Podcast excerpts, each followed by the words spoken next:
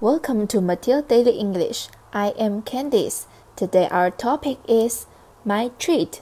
我请客。My treat 是口语中 is my treat 的用法。此外，还有一种方法是表示我请客，It's on me。关注立马豆头条，了解更多地道英语。我们明天见。